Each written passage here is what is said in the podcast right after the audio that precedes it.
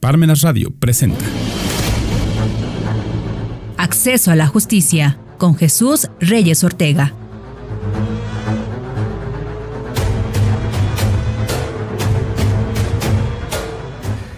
¿Qué tal? Muy buenas tardes, sean bienvenidos a Parmenas Radio. Este es su programa Acceso a la Justicia. Recuerden que este espacio está dedicado principalmente a la ciudadanía con la intención principal de impactar en aquellas personas que desconocen sus derechos o que en algún momento les han sido violados o ignorados. En este espacio vamos a tratar diversos temas del ámbito jurídico y con un lenguaje ciudadano les vamos a hacer saber ante qué instancia pueden ustedes dirigirse cuando esos derechos les han sido violados, les han sido ignorados o desconocidos. Hoy vamos a platicar de un tema que está relacionado con el arrendamiento de inmuebles, es decir, cuando alguien celebra un contrato para poder adquirir una vivienda en arrendamiento, cuando uno no tiene pues la posibilidad todavía de comprarse un inmueble, una casita, pues tiene que vivir, tiene que irse a rentar. Vamos a hablar cuáles son esos derechos, esas obligaciones y a qué tenemos que estar atentos cuando se presentan problemáticas en ese arrendamiento, a los juicios que se pueden derivar de estos arrendamientos que se conocen legalmente como juicios de desocupación. Y para eso nos acompaña hoy el doctor Gustavo Adolfo Garrido Hernández, quien es especialista también en estos temas. Él conoce muy bien las problemáticas que se presentan en este tipo de eh, arrendamientos y nos va a platicar, nos va a compartir de su experiencia qué podemos hacer, cuáles son esos derechos, cuáles son las obligaciones de quien renta, de quien adquiere esa casa en arrendamiento o ese inmueble y qué puede hacer en caso de que se generen problemáticas entre las partes, qué podemos hacer al respecto. Mi buen Gustavo, ¿cómo estás? Buenas tardes. Mi estimado amigo Jesús, ¿qué tal? Buenas tardes. Eh, pues aquí viniendo a platicar contigo, como dices, desde una perspectiva eh, general, común, para efecto de que tus radioescuches puedan entender el contexto de lo que queremos abordar, ¿no? Y bueno, efectivamente, como lo comentaste, eh, parte de mi formación como abogado, pues evidentemente es tener una maestría en Derecho Civil y Mercantil, y esto me ha permitido eh, conocer a fondo algunos asuntos que se derivan precisamente de la rama del derecho civil. Y eh, detrás del escritorio, pues escuchamos a personas que te platican oiga, licenciado, eh, tengo una propiedad, quiero darla en arrendamiento, ¿qué tengo que hacer? ¿Qué requisitos que necesito? O viceversa, ¿no? Eh, quiero arrendar un bien, un local, una casa habitación, ¿qué este, tengo que hacer? ¿Qué derechos tengo? ¿Qué obligaciones tengo? Precisamente es lo que vamos a, platicar el día de hoy, ¿no? De entrada, este, Jesús, comentarte que el arrendamiento tiene como finalidad precisamente que el arrendador transfiera al arrendatario el uso o el uso y goce de un bien por un tiempo determinado. ¿A qué nos referimos con esto? Eh, por ejemplo, en contratos de casa-habitación, donde el inmueble se destina para el uso de casa-habitación, obviamente se concede el uso de manera común, más no el disfrute o el goce. Es decir, normalmente no se puede explotar salvo que se autorice el subarrendamiento. Eh, en el caso de un local comercial, normalmente se autoriza el uso y el, eh, y el goce también, ¿no? Es decir, la facultad de explotar ese local comercial a través de la venta de algún producto o algún servicio. Entonces, básicamente es eso. El arrendamiento de entrada Jesús genera algo que se llama una posesión derivada. ¿Sí? Sucede también una pregunta común entre las personas. Oiga, es que ya tengo eh, cinco años que arrendé eh, mi casa o que arrendé un local y ya la persona me dicen que se quiere apropiar del inmueble, ¿no? Eso no lo pueden hacer, ¿no? Uno como abogado siempre le comenta, pues a la persona en este caso, que eh, no se preocupe, que no pueden adquirir ese inmueble bajo la figura del usucapión, porque precisamente la posesión por la que eh, o que ostentan esta persona, el arrendatario, es una posesión derivada. Y para poder llegar a usucapir, es decir, para llegar a ser propietario derivado de la posesión, se requiere una posesión originaria. La posesión originaria es aquella que deriva de un justo título, es decir, una compraventa, una donación, un este, una permuta, ¿no? que son los contratos traslativos del dominio.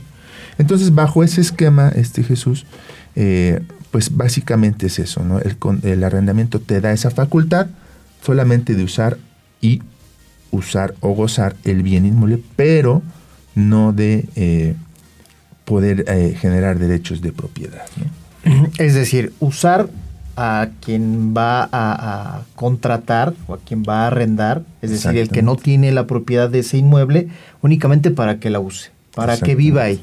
Exactamente. Y el propietario, que se le conoce como arrendador, pues le va a otorgar ese uso. Exactamente. En caso de los bienes destinados para uso comercial, ya sea un local, ya sea eh, dentro de una plaza, el dueño, que se le conoce como arrendador, le va a dar al arrendatario, a quien lo busca para rentar ese inmueble, el que pueda usarlo y el que pueda explotarlo a través de la instalación de cualquier negocio que sea lícito. Es decir, que no cometa alguna conducta que sea contraria a la ley. Exactamente. Eso es lo primero en que tienen que estar atentos. Exactamente, mi estimado Jesús. Eso es lo, lo, primero que tienes que estar atentos. Y eh, bueno, dentro de otras situaciones, eh, algo común que sucede eh, dentro del ejercicio de, de, estos derechos es precisamente que el arrendador, por ejemplo, te llega y te pregunta, oiga, voy a rentar mi casa, voy a rentar un local comercial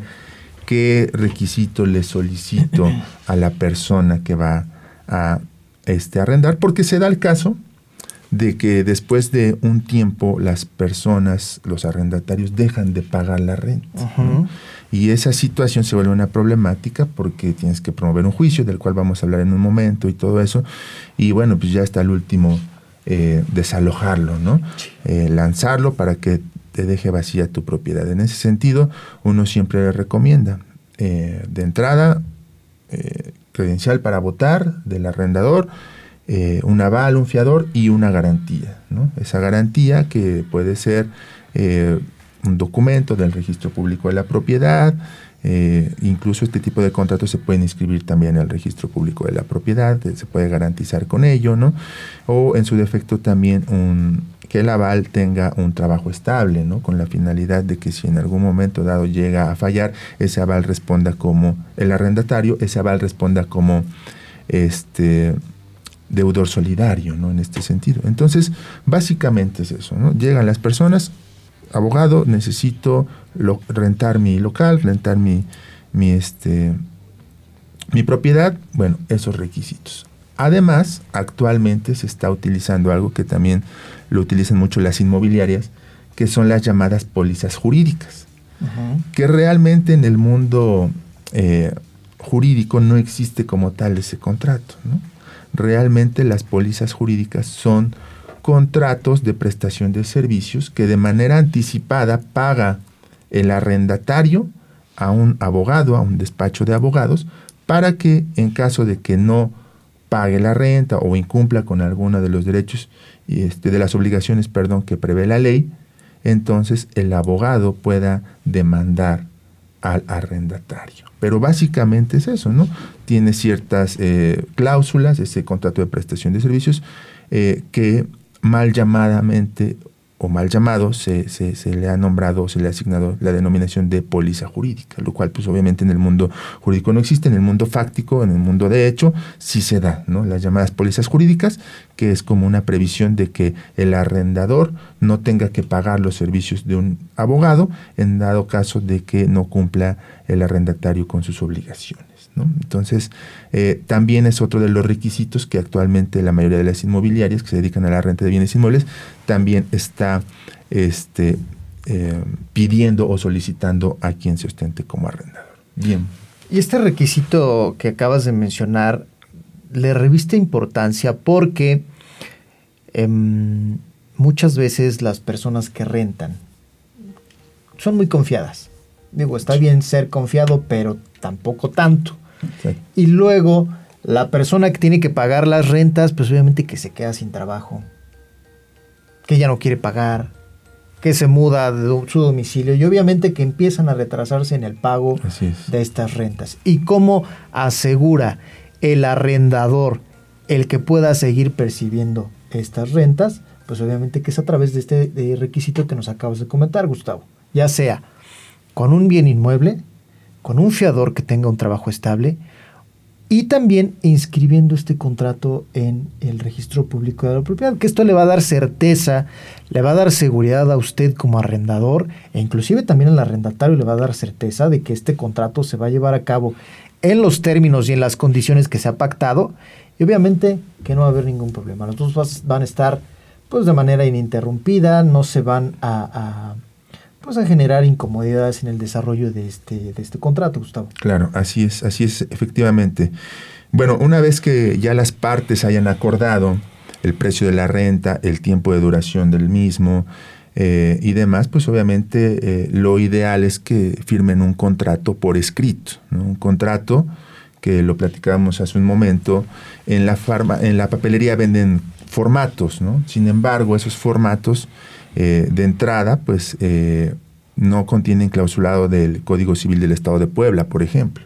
¿no? Contienen clausulado, como son a nivel general, o del Código Civil Federal o del Código Civil de la Ciudad de México. Entonces, son contratos que no sirven. ¿Qué se le recomienda a, a la población o a la ciudadanía que pretende arrendar un inmueble? Pues que hagan un contrato Recordemos, eh, Jesús, que la máxima de los contratos es el acuerdo de, voluntades, siempre y cuando esa voluntad sea lícita y el objeto del mismo también. Entonces, en ese sentido, lo que se busca a través de un contrato es que efectivamente eh, se pacte las obligaciones, los derechos y las necesidades de las partes y todo quede asentado debidamente en ese contrato. Entonces, mucho cuidado porque eh, si es necesario que el arrendador, al momento en el que va a celebrar un contrato de arrendamiento con el, eh, con el arrendatario, pues firmen y suscriban un contrato por escrito que esté debidamente eh, llenado con cláusulas que, que sean acordadas por las partes, pero además yo siempre sugiero que aparte de la firma autógrafa que este, estampen las partes, también pongan su huella. Porque no, ya sabes que nunca falta el vivo de que no es mi firma, yo no firmé, este, o la hace distinta a la de su credencial para votar, a la de su licencia, y en ese sentido, pues bueno, siempre es importante poner la huella. ¿no? Entonces, hacemos nuestro contrato, firmamos, eh, suscribimos de manera autógrafa y aparte este, ponemos nuestra huella dactilar. Ahora bien, una vez que ya las partes hayan celebrado ese contrato, obviamente dentro de las cláusulas se va a pactar cuándo se va a hacer entrega de la posesión del inmueble. Es decir, si a partir de ese momento, si al tercer día, al quinto día, la forma de pago, ¿no? Y precisamente de ahí empiezan a derivar de diversos derechos y obligaciones, ¿no? Obviamente sabemos que eh, el arrendador tiene derechos y obligaciones y la principal, ¿cuál es? Pues entregar el inmueble, materia del arrendamiento, ¿no? ¿En qué forma? En las condiciones necesarias para el uso convenido. Es decir, si tú rentas una casa habitación, no la vas a entregar sin puertas, no la vas a entregar sin excusados, no la vas a entregar sin eh, monomandos, llaves, qué será, ¿no? Eh, etcétera. Eh, tú la tienes que entregar de acuerdo al, o para que sirva para el uso para el que fue convenido en ese mismo contrato, ¿sí? Ahora bien, otra de las obligaciones que tiene el arrendador aparte de entregar el bien, pues obviamente es eh, hacer las reparaciones necesarias. Esto también se puede pactar libremente dentro del contrato. ¿Bajo qué costo o, quién va a, sufragar el costo de esas reparaciones? evidentemente, pues lo, lo, ideal es que lo pacten las partes, pero si no lo pactan, quien está obligado a realizarlas, salvo que hayan sido por negligencia del arrendatario, por el mal uso que se le haya dado, del mismo, quien tiene la obligación de hacer esas reparaciones es el arrendador. ¿sí? Obviamente, te repito, salvo pacto en contrario, ¿no? Si se pacta que todas las reparaciones van a caer por cuenta del arrendatario, pues no hay ningún problema, ¿no? Pero eso puede conllevar también aquellas que surjan de caso fortuito fuerza mayor, ¿no? Por ejemplo, un temblor, un incendio, qué sé yo. Temblor, porque estamos en Puebla en una zona de, temblores. Exactamente. Entonces, sí, como bien dices, que las, las partes pacten, que queden de acuerdo, ya lo dijimos, que la voluntad es eh, de la, una máxima de los contratos y ellos pueden establecer si corren a cargo del arrendador o del arrendatario, pero el arrendatario eh, lo que erogue o lo que gaste, pues lo va a descontar al momento de pagar la renta. Ellos se van a poner de acuerdo y esto sirve para plasmarlo en el contrato y que no les genere ninguna controversia. Así es, mi estimado Jesús. Y bueno, también puede darse el caso que el arrendador, durante el tiempo que dure el arrendamiento, pierda ese derecho de otorgar el uso o el uso y goce del bien a favor de la persona. ¿Por qué? Vamos a poner un ejemplo. Vamos a imaginar que la arrenda, el arrendador pierde el derecho de propiedad sobre el inmueble derivado de un juicio distinto. Y vamos a, imaginar que tiene celebrado el arrendatario un contrato de arrendamiento por cinco años. ¿Y qué sucede si en ese inter llega el nuevo propietario? Es que te notifico que ya te tienes que salir del inmueble porque ya soy yo el propietario y aquí está una sentencia que lo dice. Oiga, dice el arrendatario, oiga señor, pero yo ya pagué por adelantado los cinco años de renta, ¿qué hago? Entonces también el arrendador tiene la obligación de responder al arrendatario en esos casos. ¿sí? Obviamente el arrendatario tendrá que buscar al arrendador y decir, ¿sabes qué? Pues págame eh, lo que yo te, te entregué como pago de rentas y pues incluso se puede pedir una indemnización si es que llega a ocurrir ese suceso. A eso jurídicamente se le responde o se le llama, perdón, saneamiento de evicción, pero obviamente eh, en términos comunes eh, ese es un ejemplo vago de lo que sería eh, sanear la evicción, digamos, de responderle de los daños y perjuicios que le pudiera ocasionar a una persona por el menoscabo sufrido en el patrimonio del mismo. ¿sí? Entonces, bueno, esos son algunos de los derechos y obligaciones del arrendador, ¿no? Porque también se cree que el, arrendador solamente tiene el derecho de recibir las rentas, no, también tiene ciertas obligaciones, ¿no? Desde luego es su patrimonio, pero evidentemente, pues también dentro de esto mismo también tiene de diversas obligaciones. Entre ellas podemos destacar que una de las eh, derechos que tiene el arrendador pues, es recibir en tiempo la renta. Exacto. El que no eh, se le retrase, el que no se le haga un cambalache, como se conoce comúnmente. Oye, mira, sabes que hoy no tengo para pagarte la renta, pero te pago, eh, no sé, con una tarjeta de despensa. No. Salvo que sí, salvo extraordinariamente lo acepte. Exactamente. Puede darse, pero recibirlo a tiempo. Exactamente. ¿Sí, sí. Gustavo? Precisamente dentro de las obligaciones del arrendatario, pues la principal es pagar la renta. Pagar la renta. Que normalmente se hace por eh, de manera anticipada. ¿Qué quiere decir esto? Que normalmente cuando se arrienda un bien, eh, se paga al inicio del mes, a los, o, cuando se inicia el contrato, se paga de manera anticipada ese primer mes. ¿Qué quiere decir esto? Que no das el inmueble y esperas la renta al, este, al término de, de, ese mes, por ejemplo o de ese año, dependiendo cómo lo hayan pactado, ¿no? Sino que tú pagas de manera anticipada la renta y a partir de que se paga el primer mes, la primera quincena, el primer año, tú ya empiezas a utilizar el bien, ¿no? Que es la obligación principal del arrendatario, la de pagar en tiempo y forma el precio de la renta, ¿no? Y también dentro de este, obligaciones del, del arrendatario, si es que se pactó en las cláusulas del contrato, también está el subarrendar, ¿no?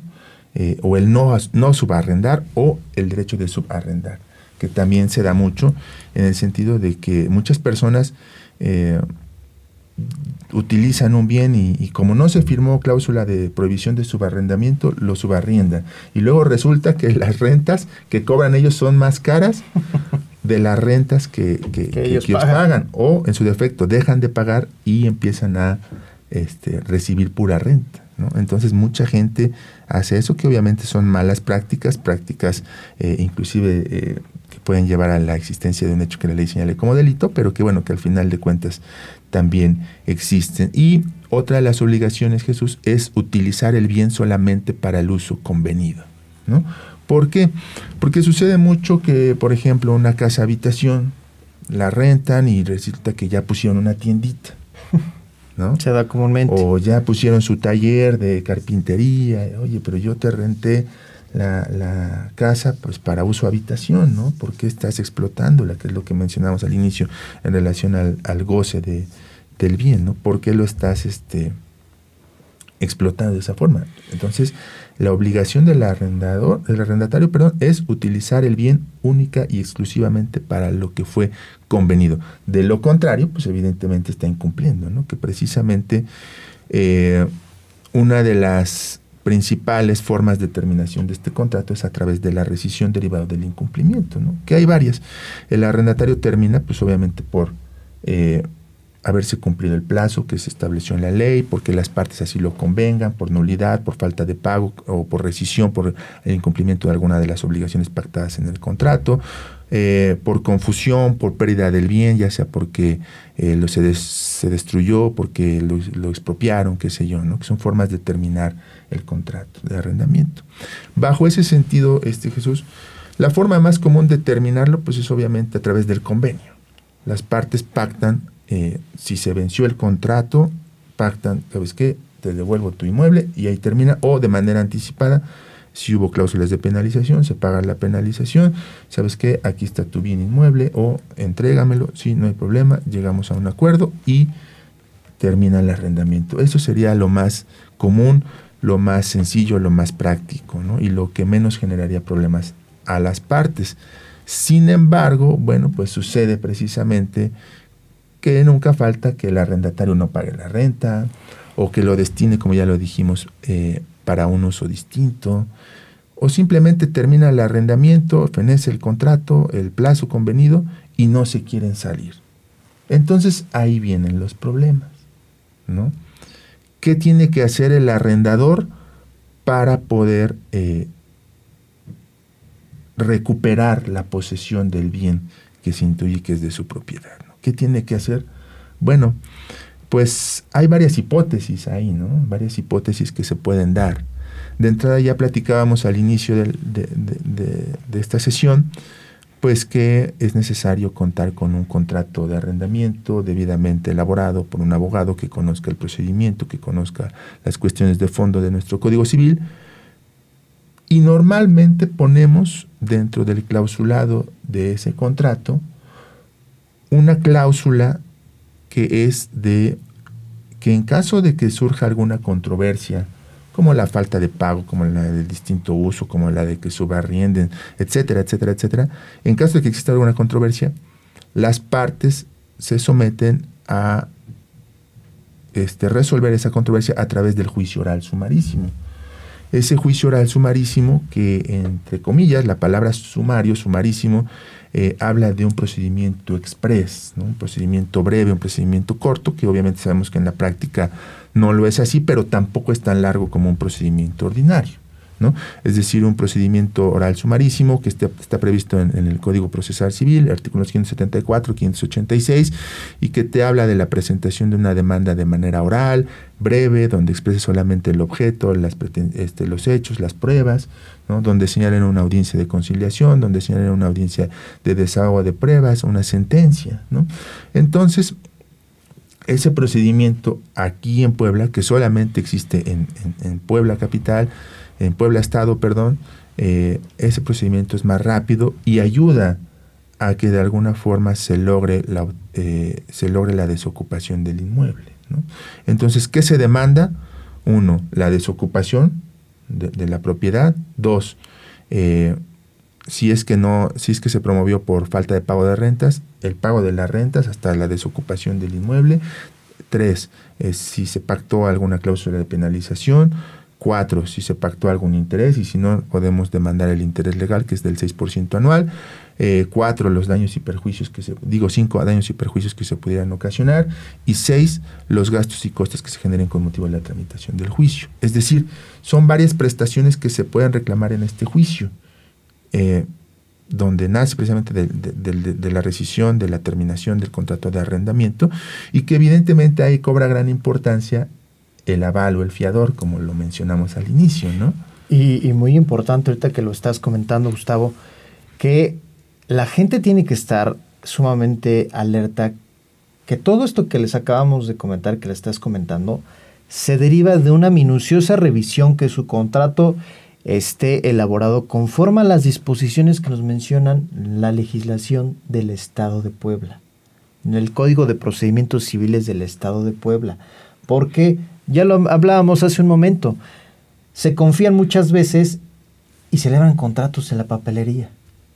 Y esos contratos de papelería, si bien en el momento lo sacan del apuro, les ayudan a afianzar o asegurar el arrendamiento, pero a la postre les van a tener muchas complicaciones. Entonces todo esto que acabamos de comentarle se puede reclamar si usted minuciosamente elabora o contrata a un abogado para que le pueda redactar un contrato de arrendamiento con todas estas especificaciones que le acabamos de dar y que en caso de incumplimiento, pues obviamente que vamos a hacer em, efectivo esta cláusula del juicio oral sumarísimo que está contemplada en los tribunales del Estado de Puebla, Gustavo. Así es, así es, mi estimado Jesús.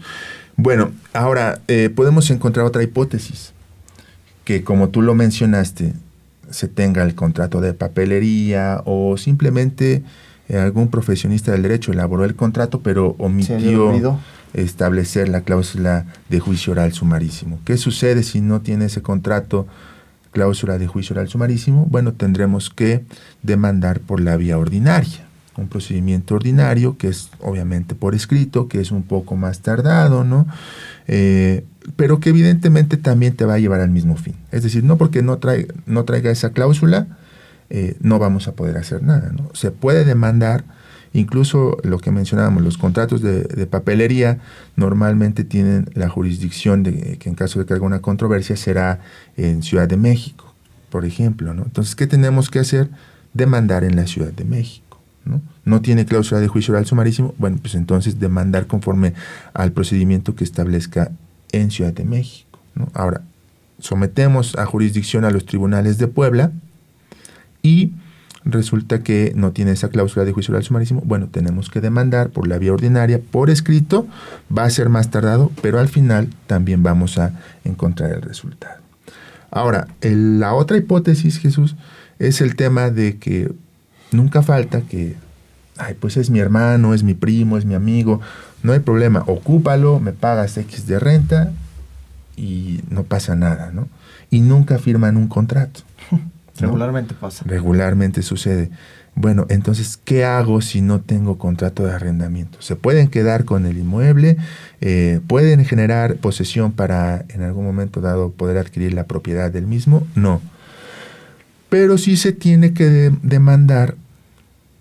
Ahora no vamos a demandar la rescisión o la terminación del contrato de arrendamiento por, y, obviamente la consecuencia de la desocupación, sino lo que vamos a demandar es el otorgamiento de un contrato por escrito de arrendamiento más aparte la rescisión o terminación del mismo, la desocupación y todas las prestaciones accesorias que ya comentábamos. Pero fíjate Jesús que ahí viene algo importante, que para demandar este tipo de juicios sin contrato, donde no hay contrato de por medio, eh, donde demandamos el otorgamiento del mismo, la suscripción del mismo, necesitamos forzosamente acreditar la propiedad del inmueble. ¿Qué quiere decir esto? Necesitamos acompañar a nuestra demanda la escritura, la escritura del mismo. No sé tú cómo. Sí, sí, efectivamente, porque porque eso nos va a dar a nosotros la facultad o el interés de poder decirle a un juzgado, en este caso un juzgado en materia civil, que nosotros somos los titulares de ese derecho, para poder reclamarlo, para poder decirle, ¿sabes qué, señor juez? Mira, yo le renté a Gustavo, de muy buenos amigos, pero pues ahora no se quiere salir de mi casa, ahora ya me está argumentando que está generando derechos por el, por el transcurso del tiempo, pero la verdad es que yo le arrendé de manera verbal este inmueble y ahora él pretende generar derechos, pero este inmueble, aquí me dice en mi escritura que yo lo adquirí en 1985, que yo se lo compré a Fernando Pérez, que él me lo vendió a mí y inclusive trae un sello de que está inscrito en el registro público de la propiedad, que es lo que me da a mí la certeza para poder argumentar en un juicio que efectivamente yo soy el propietario. Estas, eh, estos mecanismos de los cuales nosotros les estamos platicando son parte de los cuales usted como arrendador o como arrendatario debe de estar alerta porque se pone en juego su patrimonio. Exactamente. Se pone en juego eh, sus bienes inmuebles. No sabemos cuáles sean las intenciones posteriores de la persona a la cual usted le está arrendando, pero estos instrumentos que les comentamos a ustedes les va a dar la certeza, les va a dar la seguridad de que en el caso de que se llegue a presentar alguna controversia, de que se llegue eh, a suscitar alguna inclusive eh, confusión, porque esta es otra de las cosas que eh, nos va a ayudar un contrato.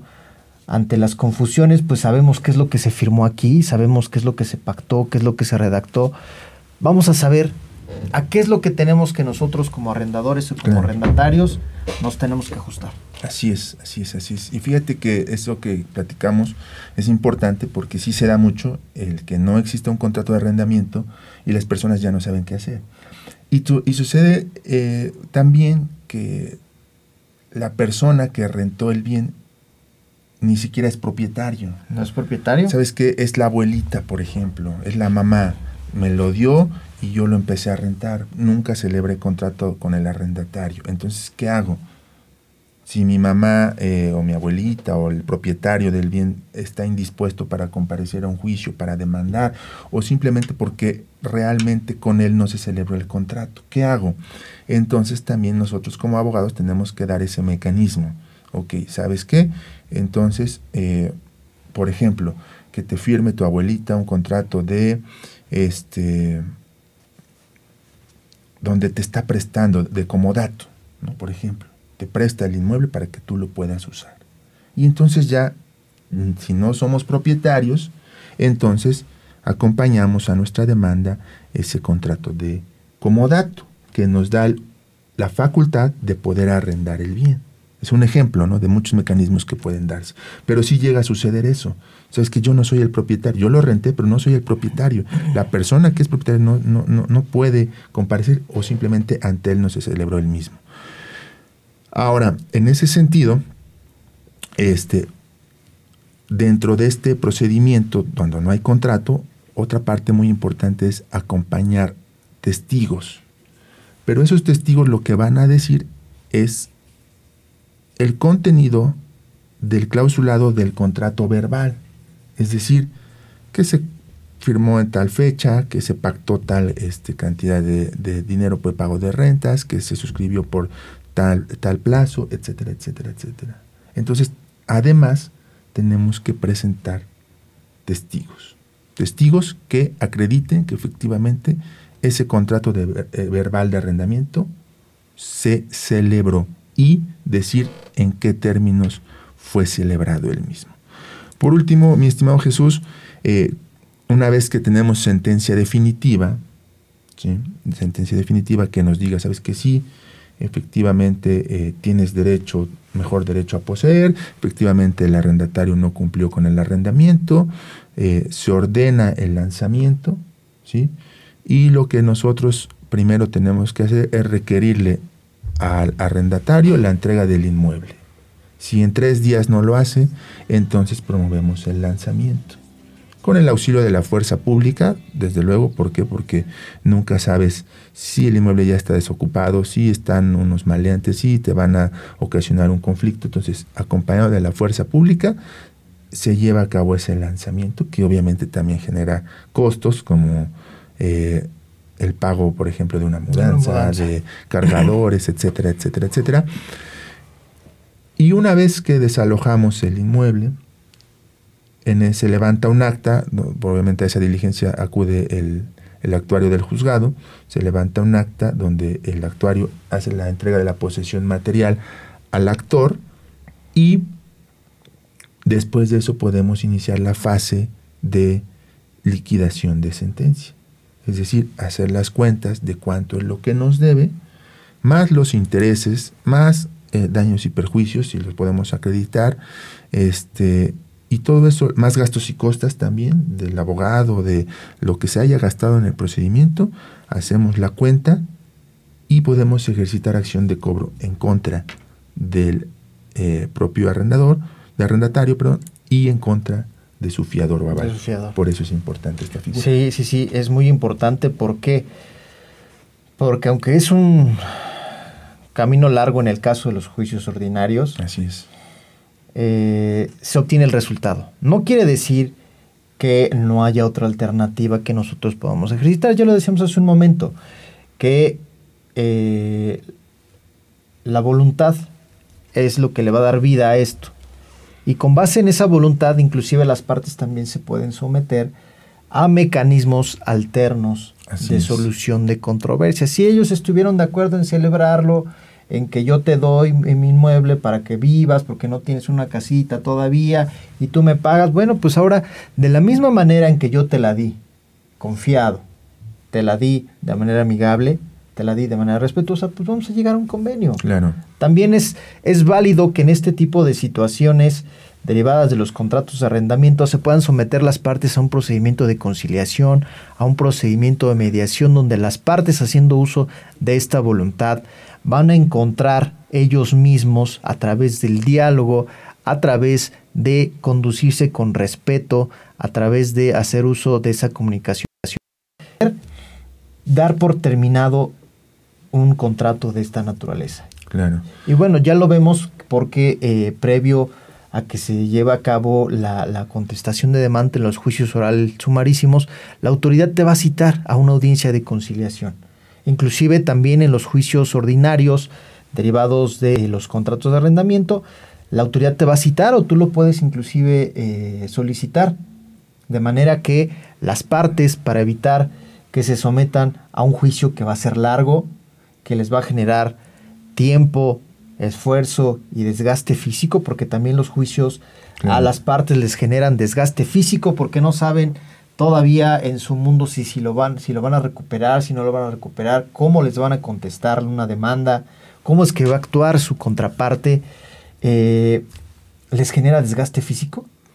Claro que sí. Fíjate, Jesús, que en este sentido, actualmente eh, incluso el Poder Judicial del Estado de Puebla le, está dando mucho auge a lo que son los mecanismos alternativos de solución de controversias, ¿no? A través de la institución correspondiente, la famosa mediación, ¿no?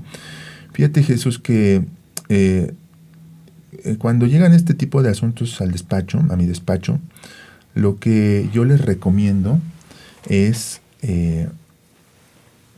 presentar la demanda y si ellos quieren ir a una mediación, a la par generar la mediación. Te voy a explicar por qué.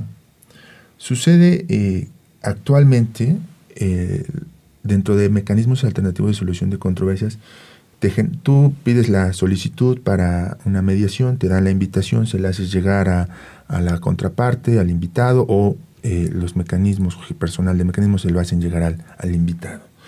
Llegamos a la sesión. Fíjate que me ha ocurrido que llegando a la sesión, las partes llegan a un acuerdo. ¿Qué es lo principal dentro de esto? El pago de rentas, ¿no? O sea, tú lo que quieres es, sabes que págame la renta, págame mis daños Desocúpame. me, ha- me desocúpame, ¿no? Me ha sucedido que llegan a, a la mediación, fíjate, llegan a un acuerdo. Y curiosamente, en la actualidad, cuando las partes llegan a un acuerdo en una sesión de mediación, no firman en ese momento el convenio. Te dicen, ¿sabes qué? Venga tal día a firmar el convenio de mediación. Que ese convenio, de acuerdo al, al- al pro- Código Procesal, tiene las veces de una sentencia. ¿no? Una sentencia este, ejecutoria. Te dicen, venga tal día. Y me ha pasado que ya a la segunda sesión para firma de convenio no llega el invitado. Y te estoy hablando que para esto ya pasó un mes, mes y medio, dos meses, desde que iniciaste el procedimiento. Entonces, mi recomendación es esa. Si es deseo de- de- del arrendador acudir a una instancia de mediación, lo hacemos, sí, sin problema. Pero mi recomendación es que a la par inicien la demanda de desocupación. ¿Por qué? Porque puede suceder que no lleguen a ningún acuerdo, que tengas que agotar las tres sesiones de mediación o las dos sesiones de mediación, eh, las, que se, las que quieran las partes, ¿no? Y resulta que al final no, no firmen ningún convenio. Y entonces perdiste un mes, dos meses, que en ese tiempo el juicio avanza. ¿Qué es lo peor que puede suceder? Si llegan a un convenio en mediación o en, mecanismos alternativos, pues simplemente desistes de la demanda. No va a haber ningún problema porque eh, no has emplazado a juicio. Entonces, esa es mi recomendación en ese sentido. Sí, efectivamente, eh, lo ideal es que en un mundo idóneo, pues es que las partes lleguen a un, un, acuerdo, ¿no? La famosa este, autocomposición, ¿no? Pero, desde mi perspectiva, esa es la recomendación que yo le hago a mis clientes. Vamos a demandar y, porque aparte el procedimiento tiene una fase conciliatoria, ¿eh?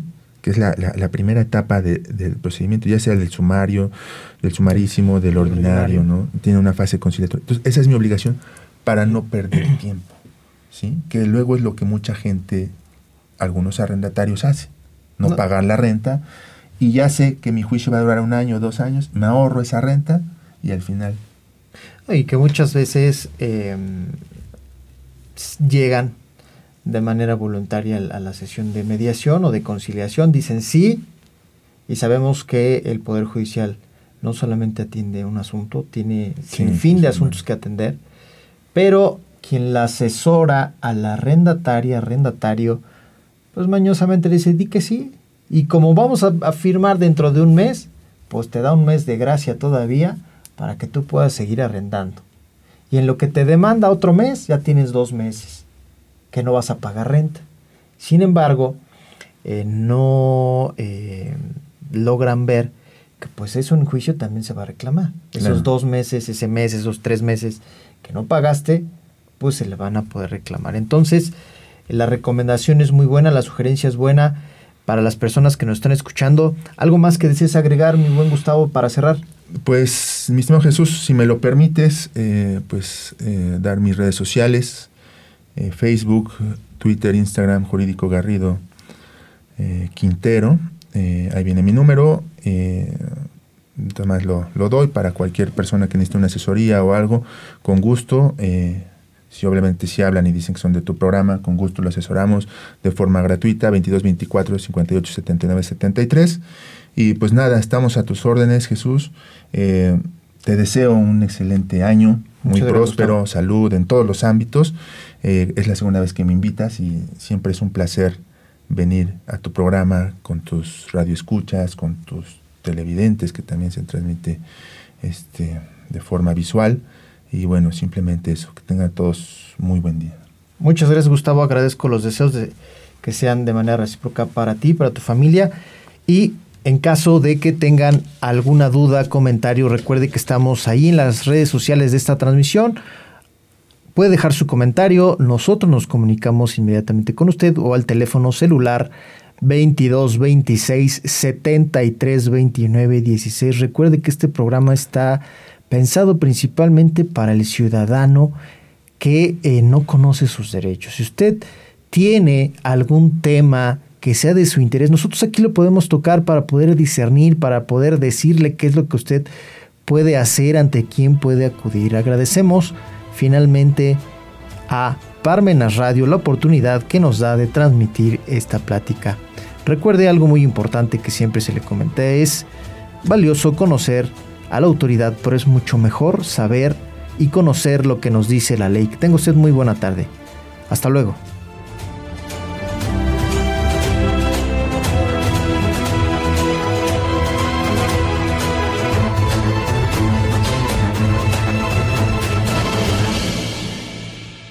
Radio presentó Acceso a la Justicia con Jesús Reyes Ortega.